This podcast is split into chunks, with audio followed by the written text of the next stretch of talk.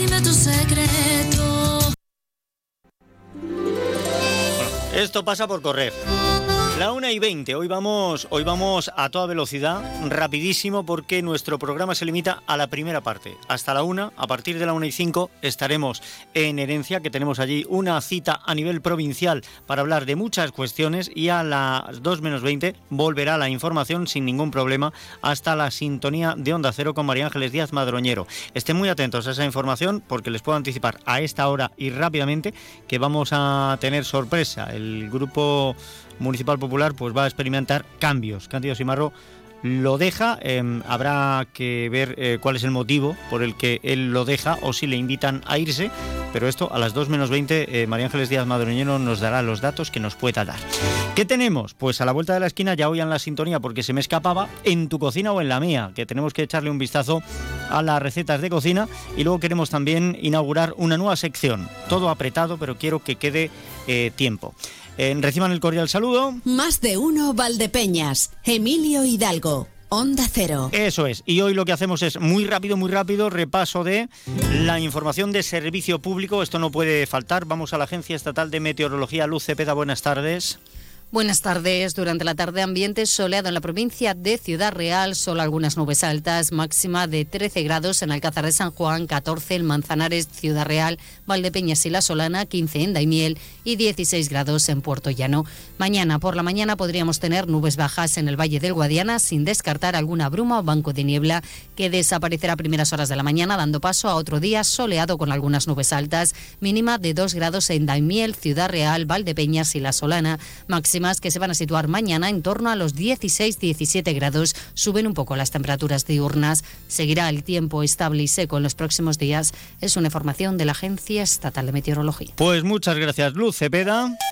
Y vamos también a conocer el estado del tráfico en la provincia de Ciudad Real. Para ello, Dirección General de Tráfico, Lucía Andújar. Buenas tardes. Muy buenas tardes. Hasta ahora van a encontrar circulación fluida y cómoda en toda la red de carreteras de Ciudad Real. Las entradas y salidas están totalmente despejadas, al igual que la red principal o secundaria o los accesos a los pequeños núcleos urbanos. Aún así, desde la DGT les vamos a pedir mucha precaución al volante. Pues gracias, Lucía Andújar. Por favor, tengan mucha precaución, que seguimos teniendo nieblas. Y aparte de eso, pues como les he dicho, rápido, rápido, que tenemos que atender a muchas cuestiones, comenzando por la cocina. En tu cocina o en la mía. Espacio patrocinado por Vinícola de Valdepeñas. Dime tu secreto. ¿Cuál es su receta? Dame los ingredientes de este amor. ¿Acaso es fresa? Hoy estoy que yo no sé por dónde me va a venir el regate. Hace dos semanas bizcocho, la semana pasada moje. Pero ahí estamos, entre bizcocho y moje, pues anda que no caben cosas. A saber por dónde nos lleva hoy María del Mar Marqués. Bienvenida, ¿qué tal? ¿Cómo pues estás? muy bien, ¿qué tal? Ya oliendo a carnaval casi. Eh, Bueno, sí, ya el- el- es que este año va rápido. Yo sí, no sé. este año va no. muy rápido todo. Este año, ah, ahora el carnaval, tropiezas y te das de bruces con la Semana Santa. No puede ser, no puede sí, ser. sí, sí, Bueno, de momento tenemos la presentación de nuestro libro este sábado a las Ah, 12 bien, de la bien, mañana bien, en. Amigos de Lorca. Eso es, ¿Vale? eso es. Con la invitación de una flor manchega hecha Y por dolores y quebrantos y un vasito de mistela. Pues ahí está. O sea, no tienen ustedes nada mejor que hacer. Y si lo tienen, lo posponen y se acercan a, a los amigos de Lorca y le echan un vistazo a, a todo lo que van a presentar los amigos. Los dos libros de En un lugar de la cocina. Sí, en uno de los dos. cuales llevamos más de 2.600 unidades vendidas. ¡Qué que la verdad barbaridad! que si no lo dicen no lo hubiéramos dicho nunca. Qué Así que muy contentos. No, y tanto, como para no estarlo. Pero bueno, em, eso será el sábado. Y ahora, hoy, aquí, en este momento, nos Mira, vas a dar una receta. Que es que estoy caprichosa y me ha apetecido un dulce. Luego compensamos otra semana de Ya, nuevo, ya ¿vale? está, ya está. Pero mira, qué rico, un flan de huevo. Toma ya. Ay, sí, es toma que con, con este tiempo así fresquito, parece que apetece más estar en la cocina cocinando esas cosas que te traen esos recuerdos. El postre favorito ¿Verdad? de Aníbal Smith, del equipo A. ¿Y de Me encanta que los flanes salgan bien. ¿Y de ¿verdad? cuántos domingos? Ah, ¿Verdad? Qué maravilla. Pues de. Aníbal y de los domingos. Y de, de- de los domingos y de cualquiera. Yo creo- Exactamente, Bueno, hay, hay gente que no, fíjate, me resulta curioso, pero hay gente que no le gusta el flan de huevo. Ay, pues a mí sí me gusta. Y mi madre también hace el flan chino. Sí. el flan chino que es con un sobre que la mujer ni los encuentra. ¿Sabes? Que está mucho más suave, pero a mí el flan de huevo, como el huevo me gusta, eh, me gusta el sabor este potente que le deja. Y es un plato que permite también innovar y hacer experimentos en la cocina. sí, pero sí. bueno, vamos a ir más a la receta tradicional. Antes, refrán. Venga, refrán, venga. No es por el huevo, sino por el fuero, que es de Santillana y Galdós. Según Correas 47, dicen que el huevo fue tributo de la gente pobre y parece que algún fijo hidalgo, defendiendo su fuero, hizo refrán. Muy bien. Tiene para analizar también, ¿verdad? ¿Qué significa realmente? Pues que uno sigue con empeño un pleito o negocio, no tanto por la utilidad que le resulte, cuanto porque prevalezca la razón que le asiste. Bien. Sí, sí.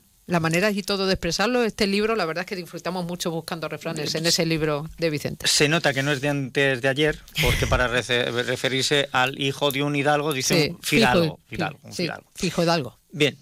Eh, ¿Y qué? Venga, pues vamos con los ingredientes. Ah, vale, que no Ya hay más refrán. Venga, ya está, Con este bien. que nos enrollamos y luego en la leyenda sabes que está muy interesante y si no, no nos da tiempo. Venga, Venga, un litro de leche, vale. siete huevos, 250 gramos de azúcar, 50 para caramelo y 200 para, la, para endulzar. mezclar con los huevos. Cáscara de naranja y de limón y canela en rama. Ya está. Fíjate qué sencillito también. Ahora vamos a prepararlo que ya no es Podemos quitar un poquito de azúcar.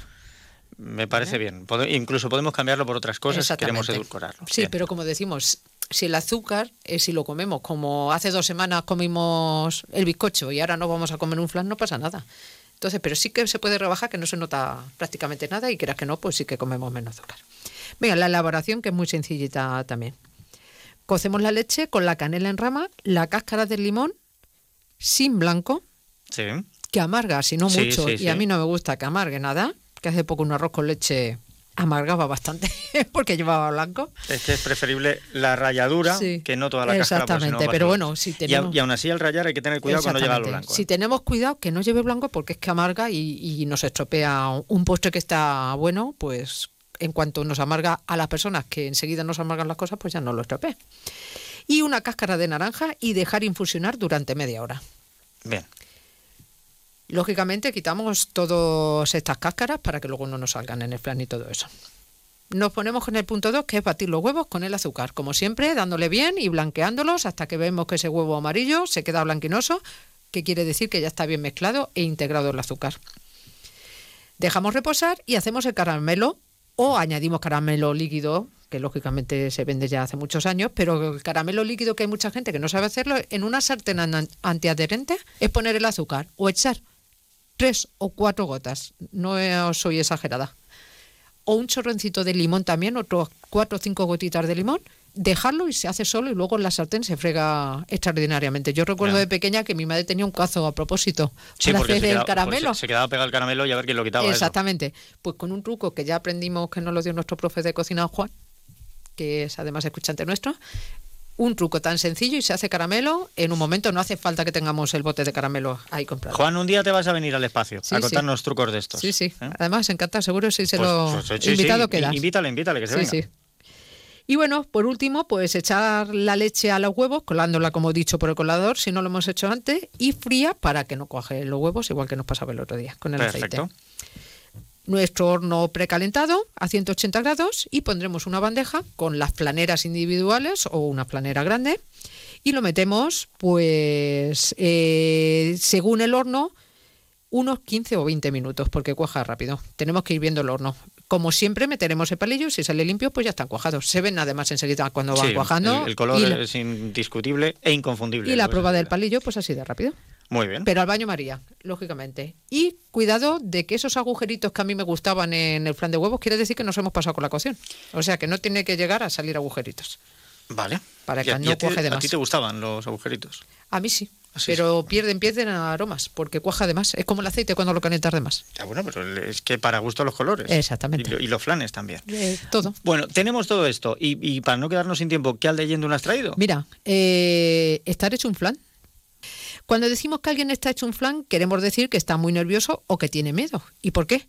Porque la reacción natural del cuerpo ante ambas situaciones es la, de estar tembloroso y como los flanes tienen tan poca consistencia, ya que no son sólidos, se pasan el día temblando hasta que alguien se los come, por supuesto.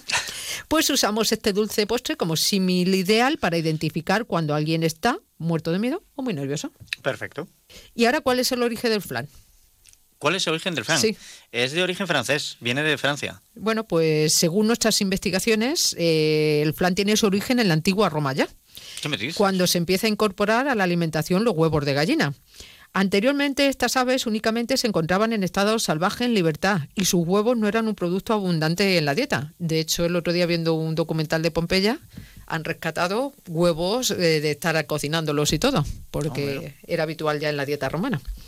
En esta época, eh, la tiropatina era el dulce predecesor del flan. Incluso en ese documental se ven los bizcochos calcinados totalmente. Sí, claro. ¿Sabes? Tú eras con, los huellos, con las huellas digitales y todo del panadero de, haber estado puesto- apretando la masa. de haber estado apretando la masa. Elaborado con huevos, leche y miel, cocinado a fuego lento y espolvoreado con pimienta una vez cuajado. Resulta curioso lo de añadir pimienta, pero hay que considerar que en aquella época no conocían el azúcar y no fue hasta la Edad Media cuando se incorporó este edulcorante a la receta de este postre. Ya en el medievo, este manjar se tomaba durante los días de cuaresma en los que no se podía consumir carne y se elaboraba indistintamente dulce o salado, acompañando de ingredientes variados como pescado, verduras, frutas, miel o queso, que es algo también que está moderno ahora, ¿verdad? Los flanes salados, pero ya vienen de, de la época medieval. Y es a partir del siglo VII cuando esta receta empieza a extenderse llegando a Francia y España, pero dando un giro inesperado. Y es que los franceses, que a lo mejor es por lo que tú lo recuerdas, es a quien se les ocurra la crema al caramelo, es decir, el flan tal y como lo conocemos hoy en día, con una base de caramelo líquido elaborado con azúcar que tras terminar su cocción y enfriado se invierte para que éste bañe todo el flan. Eh, Pues por eso debe de ser. Por eso debe de ser por lo que yo eh, lo adjudicaba a los franceses. Y nada, pues solamente decir, para finalizar, que a partir de este momento el nombre de flan queda instaurado como postre y extendido a todos los rincones del mundo. Y ya solo queda dar el toque de grasa con un poco de imaginación, acoplando diferentes aderezos como frutas, nata, etcétera. Bueno, a, ver, que- A mí me gusta Pero sin nada. que para Lo gusto- prefiero, lo prefiero para gusto- sin nada. Yo también, para gusto los colores, o sea, el que quiera ponerle fruta, eh, nata, lo que quiera. Pero que yo como mucho, como mucho, mucho, Sí. innovar en el flan, como mucho. Sí. Hacerlo de chocolate, o sea, Sí. añadirle chocolate para Sí, que sí, se como sí. mucho. Y si no, pues si, si una receta está bien, ¿para, ¿Para qué vas a tocarla? qué cambiarla? ya está. Pues ala, eh, hecho un flan me quedo y te espero en, en una semana, ¿eh? Qué rico. Venga, yo voy a ver qué preparamos la semana que viene, vamos a compensar un poquito. Eso, habrá que compensar. Ya estoy seguro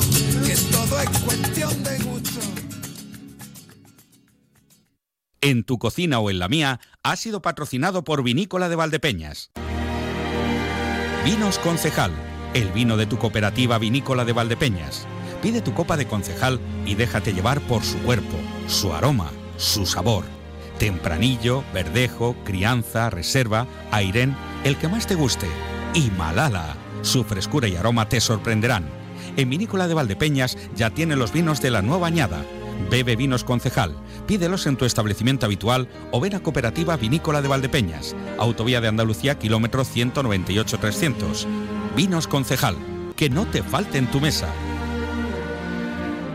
¡Atención!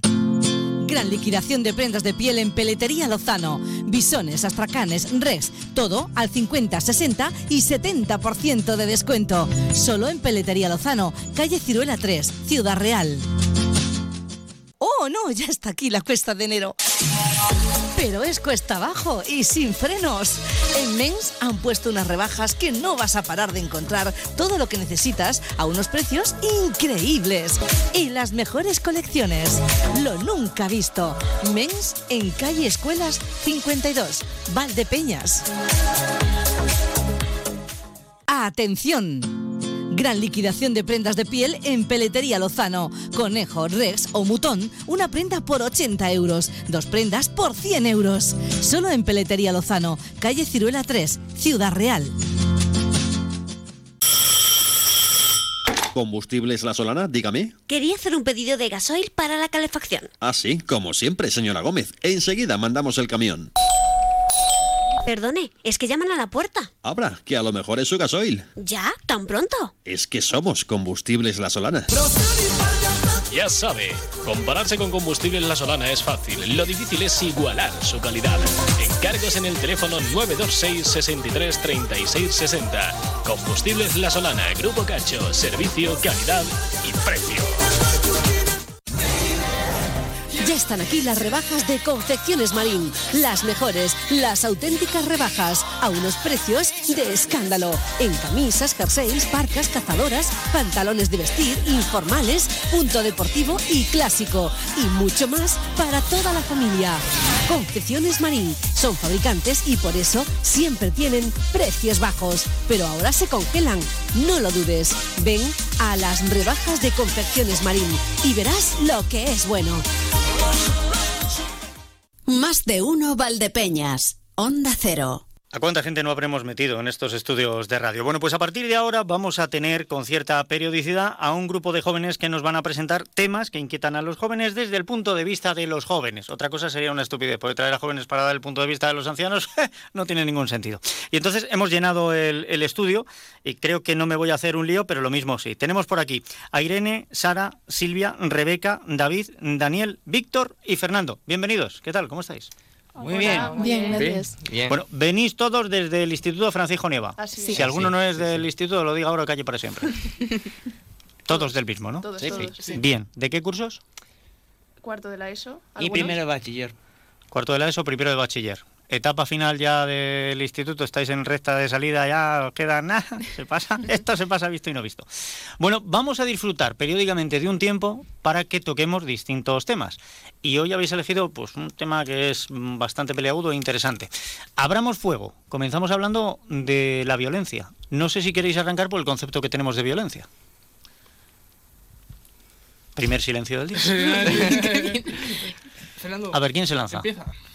Estaba, antes de empezar la tertulia estabais diciéndole a Fernando, no, no acapares, ¿eh? o sea, tú concreto, concreto. Y ahora le pasáis la pelota. Es que para comenzar, No, no. para comenzar es lo mejor. No, no, bien, bien, bien. Coherencia, si los políticos también la tienen. es que tienes que escuchar a Fer.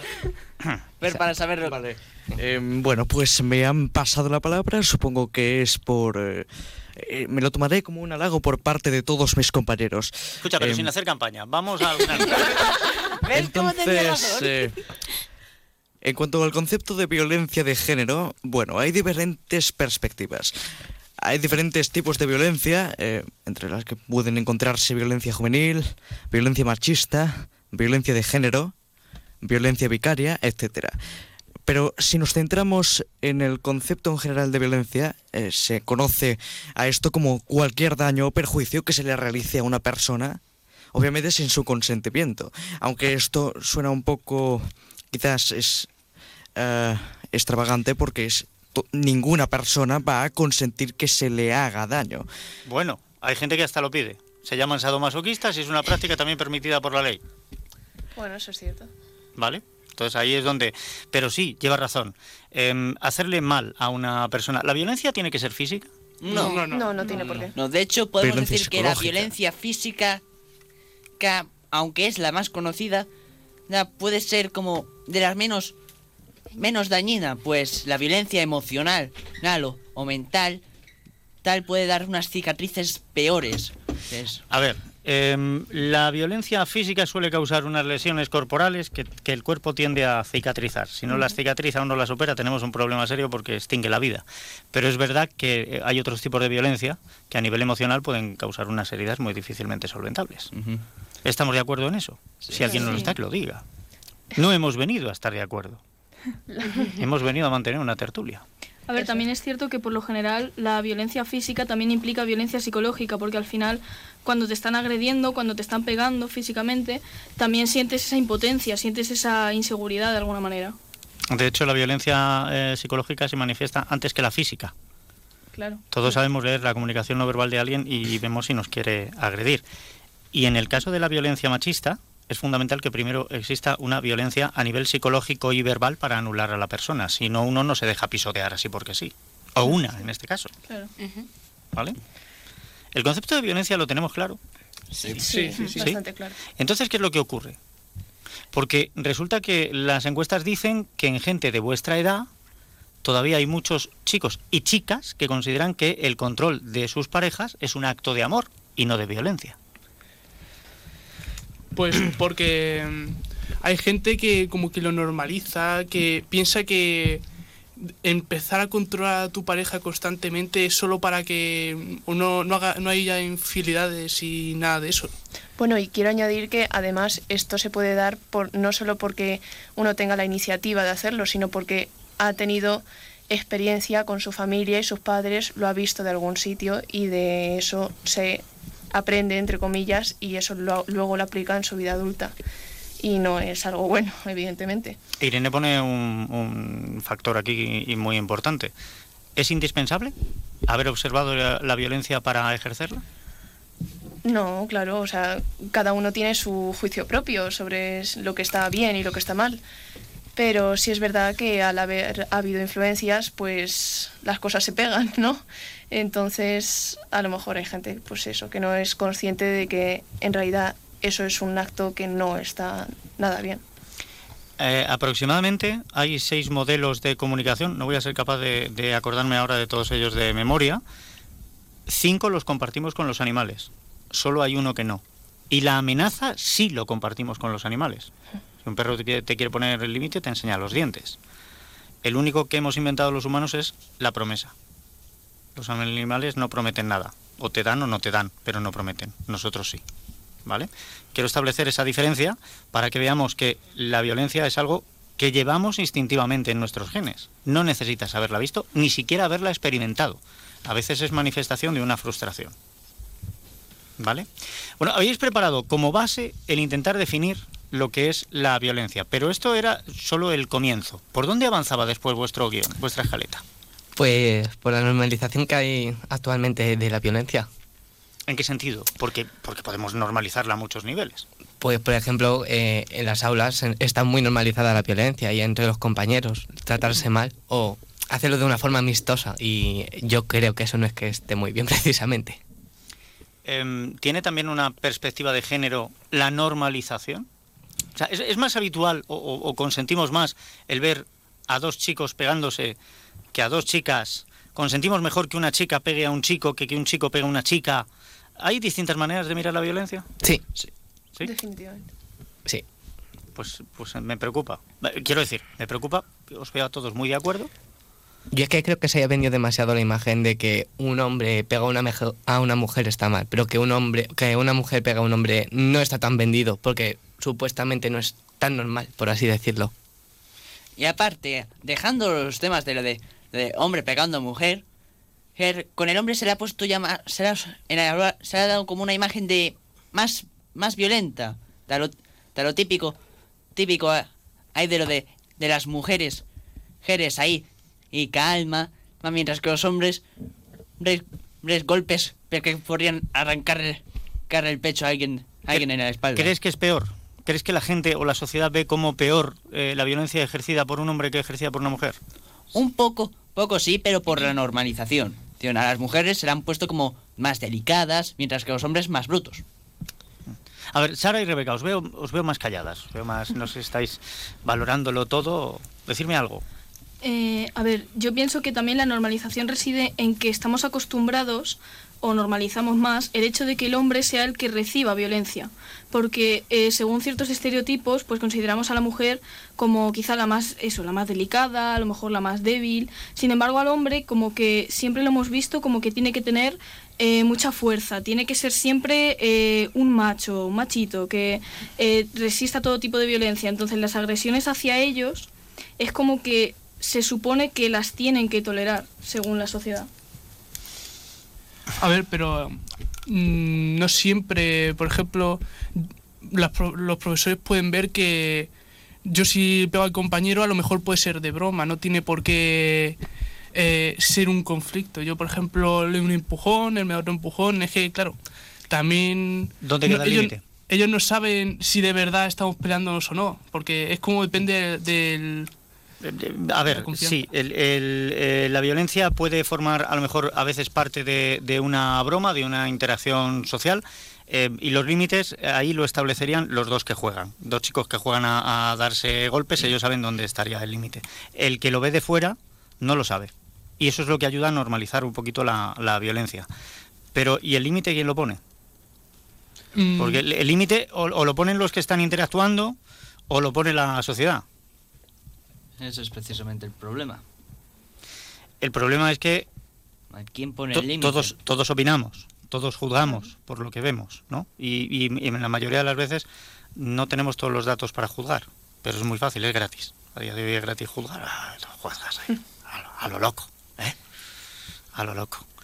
Em, yo veo, veo que tengo el control de la tertulia por una sencilla razón, porque he dicho antes, Sara, Rebeca, y no habéis hablado nada, nada, se os han colado por, por la derecha, se os han, han colado, se han adelantado por ahí. Te pongo el micro. A ver, A ver, yo creo que entre los hombres, eh, eh, hombre y hombre está muy normalizado que se peguen a lo mejor en clases, en plan de manera amistosa y también que discutan entre ellos o se insulten, pero de manera amistosa eso está demasiado normalizado y el problema es que nadie lo para. No tiene, o sea, nadie le pone una pausa a decir eh, lo que estáis haciendo está mal. Simplemente está tan normalizado que pues le parece bien. son cosas de chicos, es que los chicos son más brutos, ¿verdad? ¿Eh? Su hijo le ha sacado la lengua al mío, son cosas de niños ya, ¿y quién le corta la hemorragia? Pues eso, ¿no? Hay que, hay que establecer un poquito el límite. Rebeca, Bueno. dime algo. Yo pienso más o menos, bueno, igual que mis compañeros, que al hombre siempre se le ha dado una figura más bruta, más fuerte, que tiene que aguantar todo el peso de la familia eh, y no tiene, no tiene que llorar y todas esas cosas, cuando en realidad no es así. Y cuando en clase ves a dos chicos pegándose, pero no de la manera, ¿cómo decirlo? Eh, de manera más... Es que no sé cómo Jugar con golpes. Sí, Jugar sí. con golpes, ¿no? Sí, jugar con golpes. Pues tú lo ves desde fuera y dices, Buah, estos son amigos, eh, están nada más que bromeando. Pero si tú ves a un hombre y una mujer pegándose, ya ahí cambia la cosa. La violencia tiene que ser el último recurso. Después del último recurso, no la podemos normalizar nunca. Bien es cierto que ahí has metido otro factor que es muy interesante y es que los hombres no exteriorizan sentimientos. Hasta que tú no ves a un hombre llorar, que rara vez suelen llorar, no te das cuenta de que esa violencia no es un juego, sino que es algo más serio. Ahora después os voy a dar un dato. A ver, Fernando, ¿qué me ibas a decir? Bueno, yo querría hacer una síntesis sobre todo lo que acabamos de comentar, es decir, la normalización de la violencia, y es que, bajo mi punto de vista, considero que, con el debido respeto, ningún tipo de violencia debería estar normalizada. Es cierto que la violencia contra la mujer eh, es proporcionalmente mucho mayor, mucho más elevada de que otro que cualquier otro tipo de violencia y por eso se reivindica más el hecho de que no se debería eh, cometer esos maltratos. También es cierto que la sociedad actual ha puesto en una tesitura al hombre que no le conviene, haciéndolo eh, partícipe de una figura fuerte, una figura que debe tolerar todo tipo de violencia y en este caso también hay mujeres que ejercen violencia contra ciertos hombres y eso no se reivindica igual, cosa que definitivamente me parece también lamentable. En otra tertulia tendremos que sacar eh, la, la igualdad. El buscar la igualdad, porque cuando intentas compensar en uno de los lados, porque haya estado por debajo en algún momento, terminas haciendo sobrecompensación y no alcanzas una igualdad, ¿no? Este sería un problema distinto. ¿Pensáis que eh, la violencia tiene de alguna manera una utilidad para el ser humano? Yo creo que sí. Ala, defiéndelo. ¿Te has metido tú solo en el jardín? Espera, venga. Yo creo que, bueno, eh, la, mayormente eh, cuando no hay un motivo, por así decirlo, es realmente la falta que tiene alguien de autoestima. Porque tú piénsalo, eh, tú, in- tú intentas esconder esos miedos imponiéndote a ti. Tú impones tu imagen, impones que tú eres más fuerte, que no te pasa nada, cuando por dentro en verdad estás vacío. ¿Pretendes decir que el que utiliza la violencia tiene inseguridades y las tapa con ella? Estoy muy seguro de que muchas veces sí. Pero Yo llevo mucho tiempo defendiendo que una de las bases de la violencia eh, machista o hacia la mujer es la baja autoestima del hombre que dice, bueno, si la pierdo no voy a tener acceso a, a otra pareja porque no valgo, pa- no valgo, y como no valgo, pues no es de mía, no es de... o sea, yo, yo creo que hay un, un vacío de autoestima muy importante. Dime, Irene. Yo iba a decir que, bueno, en mi opinión... mm, Claro, es que si das la opinión de Rebeca, pues no queda bien, dale la tuya.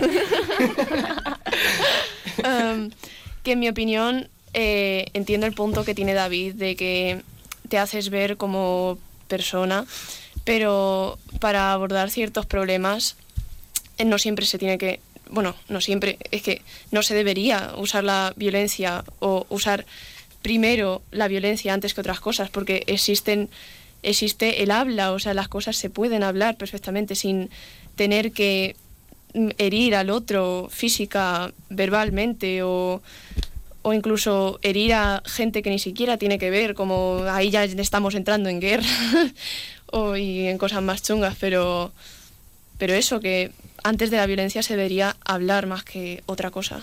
Mira, en esta tertulia vamos a aprender todos, yo lo tengo claro porque estoy aprendiendo muchísimo de vosotros, me gusta lo que estoy aprendiendo. También como hoy es el tema de la violencia, pues os vais a escapar tranquilos y vivos. A mí me gusta mucho también la utilidad que tiene el lenguaje. Las frases que no se terminan bien, que tienen doble sentido. Irene ha dicho, a mí me gusta el punto que tiene David, eso lo coges en otro contexto y no veas tú la que lías, queriendo hacer, a- hacer ver como persona, hombre, digo yo que es persona, fíjate, fíjate si le empiezo a dar la vuelta. No, os he prometido antes que os iba a dar un dato. Mirar, eh, cuando nacemos, hasta en torno de los ocho meses, no sabemos que somos un individuo. Pensamos que somos prolongación de nuestra madre. A partir de los ocho meses entra en juego el papel del padre para que ese bebé se dé cuenta de que sin su madre sigue siendo un ente vivo, ¿vale? Bueno, pues los padres, sobre todo con hijos e hijas cuando son pequeñitos, tienen sus primeros juegos un poco violentos, violentos. O sea, el, el que te pillo, que te doy y tú me das, que te hago cosquillas, que te lanzo a la cama, que... Bueno, pues esos juegos tienen una utilidad también psicológica.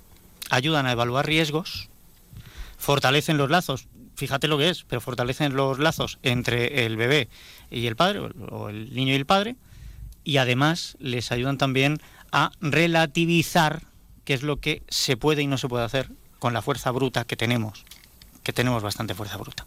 A ver, Fernando, te veo inquieto, te veo inquieto, dime algo, Fernando. Me gustaría añadir un factor.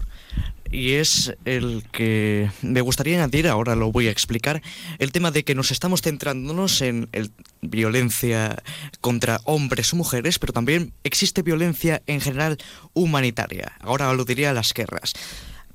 Aunque antes me gustaría añadir mi punto de vista sobre la permisibilidad de la violencia, que obviamente creo que es el mismo de cualquier persona que tenga unos mínimos, eh, unas mínimas perspectivas sobre lo que se considera los, todo aquello relacionado con los principios sustanciales y los valores de la ética, el racionalismo y la moral humana. Es decir, yo considero que la violencia no debería estar permitida. Es más, la violencia es una muestra del más puro primitivismo humano y de la más puda y el más puro retroceso de la sociedad. De hecho, las sociedades menos avanzadas, más eh, subdesarrolladas, tienen muchas eh, tradiciones, eh, costumbres primitivas muy arraigadas a sus, a sus costumbres extremistas que en muchas ocasiones ejercen la violencia mayoritariamente contra las mujeres. Y Pues no sé si será violencia, pero me parece a mí que, en, además- las redes, que en las redes sociales lo mismo te van a dar por todos lados. sí, por todos lados. Sí, pero sí, sí, porque escúchame, la violencia, Además- no, la violencia no es propia solo de culturas subdesarrolladas. La No, mayor yo no violencia, estoy eso. la mayor violencia la ejercemos precisamente en los países desarrollados. Bueno, pero La- la- esto lo- la- las guerras y, y el armamento más destructivo los tenemos nosotros. Más eh, estoy poniendo como ejemplo una violencia que se ejerce entre humanos físicamente sin necesidad de utilizar armas. Podremos aludir ahí en cuanto a los temas relacionados con la guerra. Eh, pero también me gustaría añadir que si realmente somos una sociedad avanzada, evolucionada y con múltiples derechos, eh, deberíamos parar a las tantas guerras internacionales, eh, por ejemplo, entre palestinos e israelíes, eh, la guerra entre Rusia y Ucrania, y no deberíamos eh, reivindicar el hecho de que nuestra nación se puede superponer frente a la otra. Porque si no permanecemos unidos, si los, si los humanos permitimos que los sentimientos a- arraigados a que nuestra cultura es superior ah, se nos metan en la cabeza, terminaremos por autodestruirnos, como ha ocurrido durante toda la historia. Y esto viene siendo un bucle, un ciclo vicioso que lamentablemente se repite y seguimos cayendo pues en la misma piedra. Ne- Necesitamos otra, otra tertulia solo para rebatir algunos de los conceptos que has puesto ahí sobre la mesa. Eh, vamos a reducirlo mucho, no lo vamos a reducir al, al absurdo, pero lo vamos a reducir. Eh, hay un principio en nuestra sociedad que dice que dos no pelean si uno no quiere, ¿verdad? ¿A que sí? Sí. Pues no es estoy de acuerdo. No, no es cierto. No es cierto. Si alguien se empeña en que, en que te agrede, tienes dos opciones. O te dejas agredir, claro, no es una pelea, simplemente una agresión, o te defiendes. En el caso de Rusia y Ucrania, exactamente eso. Rusia entra en Ucrania y dice esto es mío porque lo digo yo. Y lógicamente los ucranianos se defienden. Ahora, solucionarlo complicado. Y el tema, el tema palestino-israelí, eh, hay que pedirle a la sociedad internacional que arregle un problema que generaron ellos, porque lo generaron ellos. Eso es muy difícil, Fernando. Muy difícil. Pero bueno, pe- pe- pediremos en la carta de los Reyes Magos. A ver, Víctor, nos vamos quedando sin tiempo. Ahora, ahora voy Bueno, a pedir conclusión. No, yo tengo que decir, sobre todo, todo una cosa, y es, aparte de fregados, fregados como Israel y Palestina, en los cuales no pienso meterme. Yo tampoco. Me, me, es, es justo lo que has dicho. Dicho, está lo de agresión y pelea. Ya. Y es que, que Fer, estoy de desacuerdo con lo de que la violencia no debería existir. Decir, sí, debe ser el último recurso inmediato. To- Pero, no, por ejemplo en el instituto, que parece que hay bastante violencia, violencia, sobre todo en, todo en este caso, ca- sobre todo, y esto lo he- me ha parecido verlo a mí, bien faltas de respeto a profesores, etcétera. etcétera. Pero, pero en fin, que me desvío.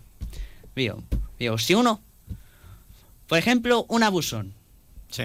Son, hay momentos en los que nadie quiere meterse con él porque que se meterá también. Bien, en ese caso el, el- el que es agredido tiene dos opciones. Poner a otra mejilla o defenderse. Sí, yo estoy, yo digo primero de intentar solucionarlo tranquilamente. Te- pero, como dice mi padre, una cosa es ser bueno y otra cosa es ser tonto. Tú no vas a dejar que te esté mangoneando toda la vida. Ya. Mm, Porque somos so- sociedad civilizada y porque tenemos una lógica, esa lógica dicta que si alguien te quiere agredir, lo primero que tienes que hacer es encontrar una solución. Si alguien te quiere agredir sin ningún motivo ni razón, no existe más solución que correr más que él. Y si no, pues tendrás que defenderte, pues no te queda otra. Ahora, em, tenemos siempre, siempre que abogar por eh, la solución pacífica, por el diálogo, por la mediación, por todas estas medidas. Si todas esas medidas no, no funcionan, lamentablemente hay que usar la otra. a veces es, es inevitable. ¿no? Pero esto está contemplado también en nuestro reglamento jurídico. O sea, ante una agresión, eh, tú puedes ejercer lo que se llama una respuesta proporcional. ¿Vale? Ya otro día, si queréis, debatimos de esto. Vamos a ir poniéndole una conclusión. ¿Qué concluimos en cuanto a la violencia? que la violencia ahora mismo eh, es algo que hemos normalizado y que aunque no queramos siempre va a estar ahí y nosotros solo tenemos que utilizarla como último recurso en ocasiones. ¿Alguien más? A ver, Fer. Con, con brevedad Bueno, que se nos va el tiempo. A mí me gustaría concluir reiterando básicamente el mensaje que he querido proporcionar en mi intervención anterior. Y es que la violencia, si nos consideramos una sociedad eh, evolucionada, una sociedad que mira siempre hacia el progreso tecnológico, cultural y en derechos hacia todas las personas, la violencia no debería, debería ser reducida hacia esa contemplando esa eh, no permisibilidad hacia un futuro que eh, lamentablemente a día de hoy vemos bastante lejano.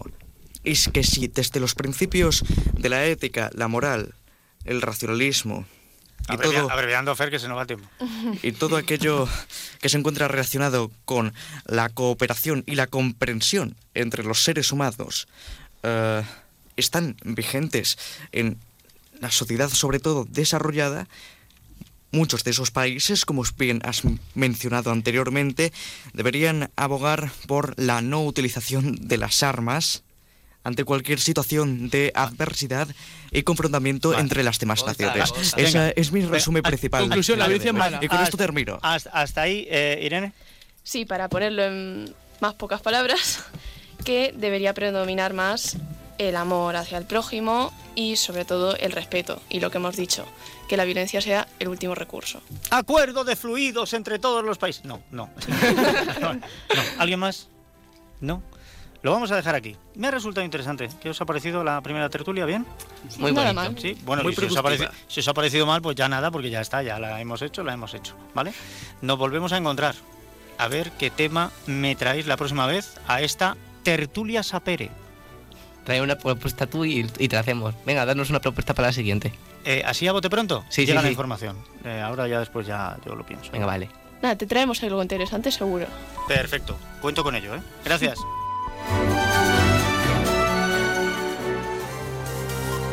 Valdepeñas, Noticias Mediodía, María Ángeles Díaz. Buenas tardes, tiempo para la actualidad más cercana a las noticias locales y comarcales aquí en Onda Cero y antes de entrar en detalles adelantamos algunos de nuestros contenidos en titulares.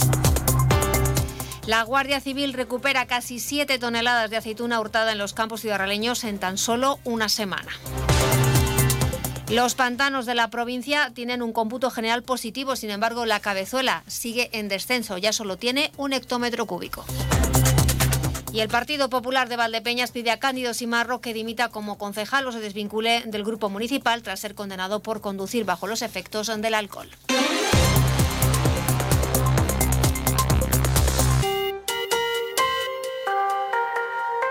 Iniciamos este tiempo de información en el campo. La Guardia Civil ha recuperado casi 7 toneladas de aceituna hurtada de los campos ciudadrealeños en tan solo una semana. La intensificación de la vigilancia de las zonas de olivar de la provincia durante la campaña de aceituna, el control sobre todas las etapas de la producción del aceite de oliva, así como la estrecha colaboración entre Guardia Civil, Policía Local y Guardería Rural, sin olvidar la importancia de la colaboración ciudadana, han permitido recuperar gran cantidad de aceituna hurtada en esta última semana. Lo cuenta Manuela Santiago, portavoz de la Guardia Civil. A lo largo de los últimos días ha tenido lugar un repunte en cuanto al número de aprehensiones de aceituna en la provincia, llegando a recuperar la Guardia Civil hasta 7 toneladas en una semana. Eh, las aprehensiones más importantes han tenido lugar en Malagón, Cuenca, Almedina, Fuente el Fresno y Saceruela, aunque el fruto recuperado eh, procedía de diversas zonas de la provincia. Estas recuperaciones han tenido lugar gracias al plan establecido por la Comandancia para esta campaña olivarera, que intensificaba la vigilancia sobre todas las etapas de la recolección, así como por la estrecha colaboración con Policía Local, Guardería Rural y los agricultores de la zona. Como consecuencia de estas aprehensiones, ya hay seis personas investigadas y otras tres detenidas, aunque probablemente este número aumente en los próximos días. Y sin dejar el campo, Asaja, Coag y UPA han acordado poner en marcha un calendario de movilizaciones para reclamar un plan de choque que recoja medidas tanto a nivel de la Unión Europea como nacional y regional.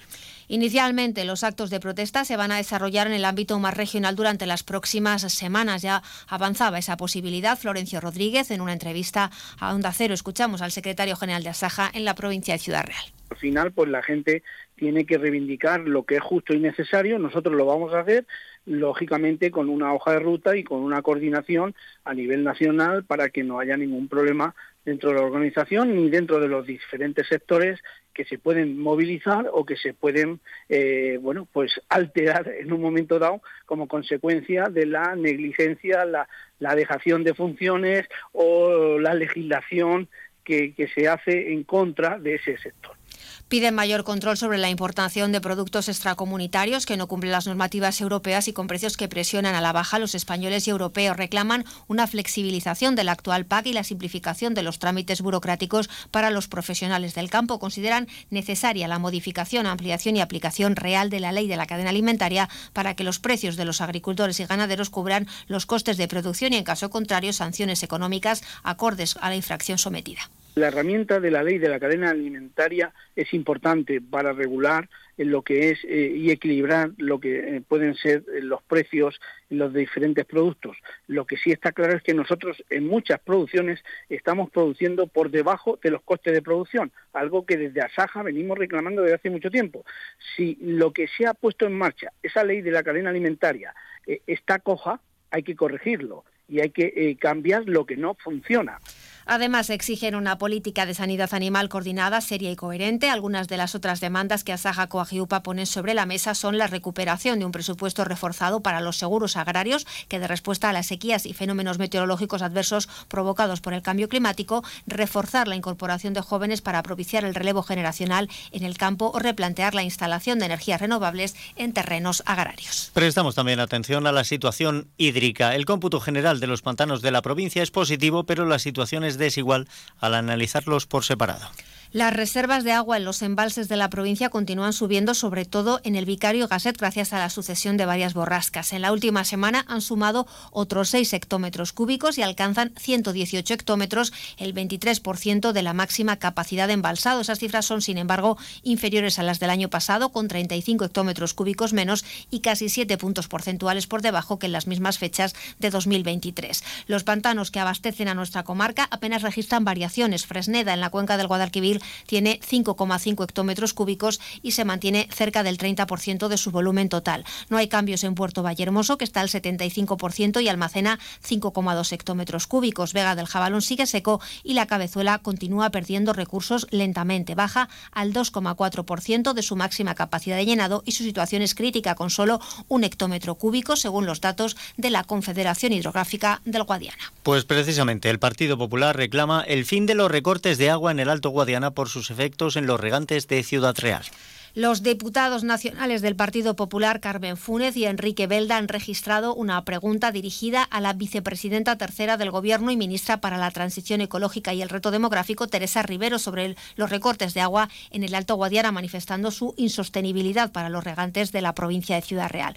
Los parlamentarios han planteado que el Ministerio es el responsable último de la planificación y ejecución de políticas hídricas que efectúa la Confederación Hidrográfica del Guadiana. Además, han valorado que en los últimos cinco años se ha dado un maltrato, dicen, a los habitantes de la provincia y en especial a los regantes que necesitan para su supervivencia laboral un mínimo caudal de uso racional, natural y legítimo, según han informado en nota de prensa. De igual forma, han asegurado que en la provincia existe una valoración negativa de la gestión de los cauces, el mantenimiento de las zonas adyacentes o la tramitación de expedientes. Y es que, a su juicio, la Confederación se ha convertido en un aparato de gestión mastodóntico con escasos recursos humanos para afrontarlo y una carencia de dirección política pertinaz. Los parlamentarios han señalado que defienden la posición de los regantes del Alto Guadiana en su denuncia sobre los últimos recortes, pues se trata, afirman, de la dotación más baja de todo el territorio nacional, incluso muy por debajo de lo fijado en otras zonas de la misma cuenca.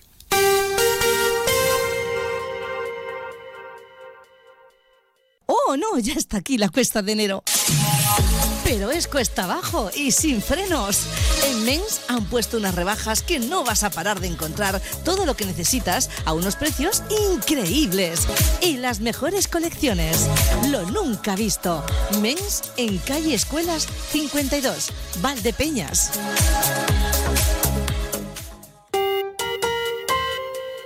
Entramos en la crónica política municipal. El Partido Popular de Valdepeñas ha pedido a Cándido Simarro que dimita como concejal o se desvincule del grupo municipal tras ser condenado por conducir bajo los efectos del alcohol a finales del pasado año.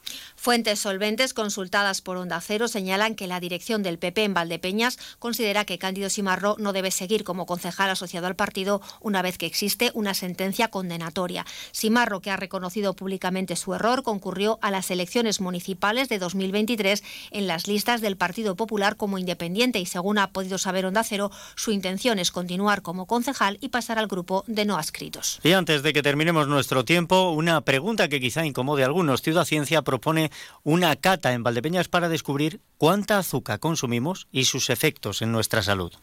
Hoy en día hay una gran variedad de bebidas azucaradas, edulcoradas y energéticas cuyo consumo es muy habitual, en especial entre los jóvenes. Con este punto de partida, las investigadoras del Consejo Superior de Investigaciones Científicas, Beatriz Díaz y María Estela de la Vega, van a guiar el taller Cuánto azúcar tiene mi bebida, una actividad enmarcada dentro del proyecto de divulgación científica Ciudad Ciencia que desarrolla el CSIC en colaboración con el Ayuntamiento de Valdepeñas para acercar a la población la actualidad científica y tecnológica. El taller que se desarrollará el día 7 de febrero para el público en general y el 8 para estudiantes muestra lo perjudiciales que son este tipo de bebidas para la salud por la cantidad de azúcares libres que contienen, además de explicar cómo pueden afectar al organismo los sustitutos del azúcar. Durante Durante el taller se va a realizar una cata multisensorial de cuatro bebidas con distintas cantidades de azúcar o edulcorantes para apreciar las diferentes intensidades del sabor dulce. Posteriormente se darán unas claves para disminuir el consumo de estos productos tan demandados. La inscripción para la sesión de público en general se realiza de forma presencial en la confianza. Hemos llegado al final de nuestro tiempo, hoy más reducido precisamente por ese programa provincial desde Herencia. Pero mañana volveremos con toda normalidad a partir de las 12 y 20. La información llegará antes. Será a las 8 menos 5 con María Ángeles Díaz Madroñero. Disfruta de la jornada. Igualmente, hasta mañana. Gracias, compañera. Y ustedes también disfruten ahora de Noticias Mediodía en Castilla-La Mancha. Se despide Emilio Hidalgo. Mañana nos volvemos a encontrar.